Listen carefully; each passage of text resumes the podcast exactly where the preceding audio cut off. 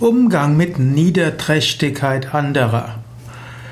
Mein Tipp wäre, klassifiziere andere nicht als niederträchtig. Niederträchtig heißt, nach dem Niederen zu trachten.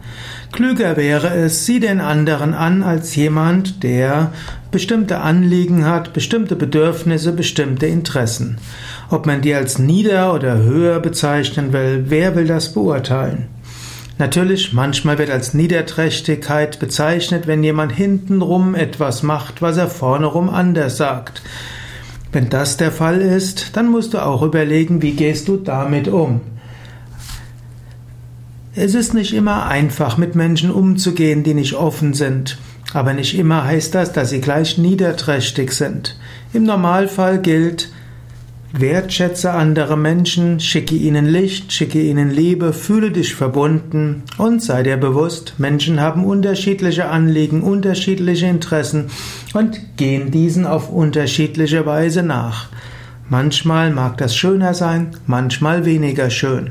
Und manchmal musst du deine Anliegen umso stärker in den Vordergrund stellen und manchmal musst du übergeordnete Anliegen in den Vordergrund stellen.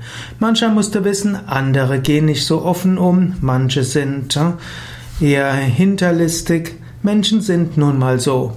Aber tief im Inneren sind Menschen gut und letztlich auch liebenswert.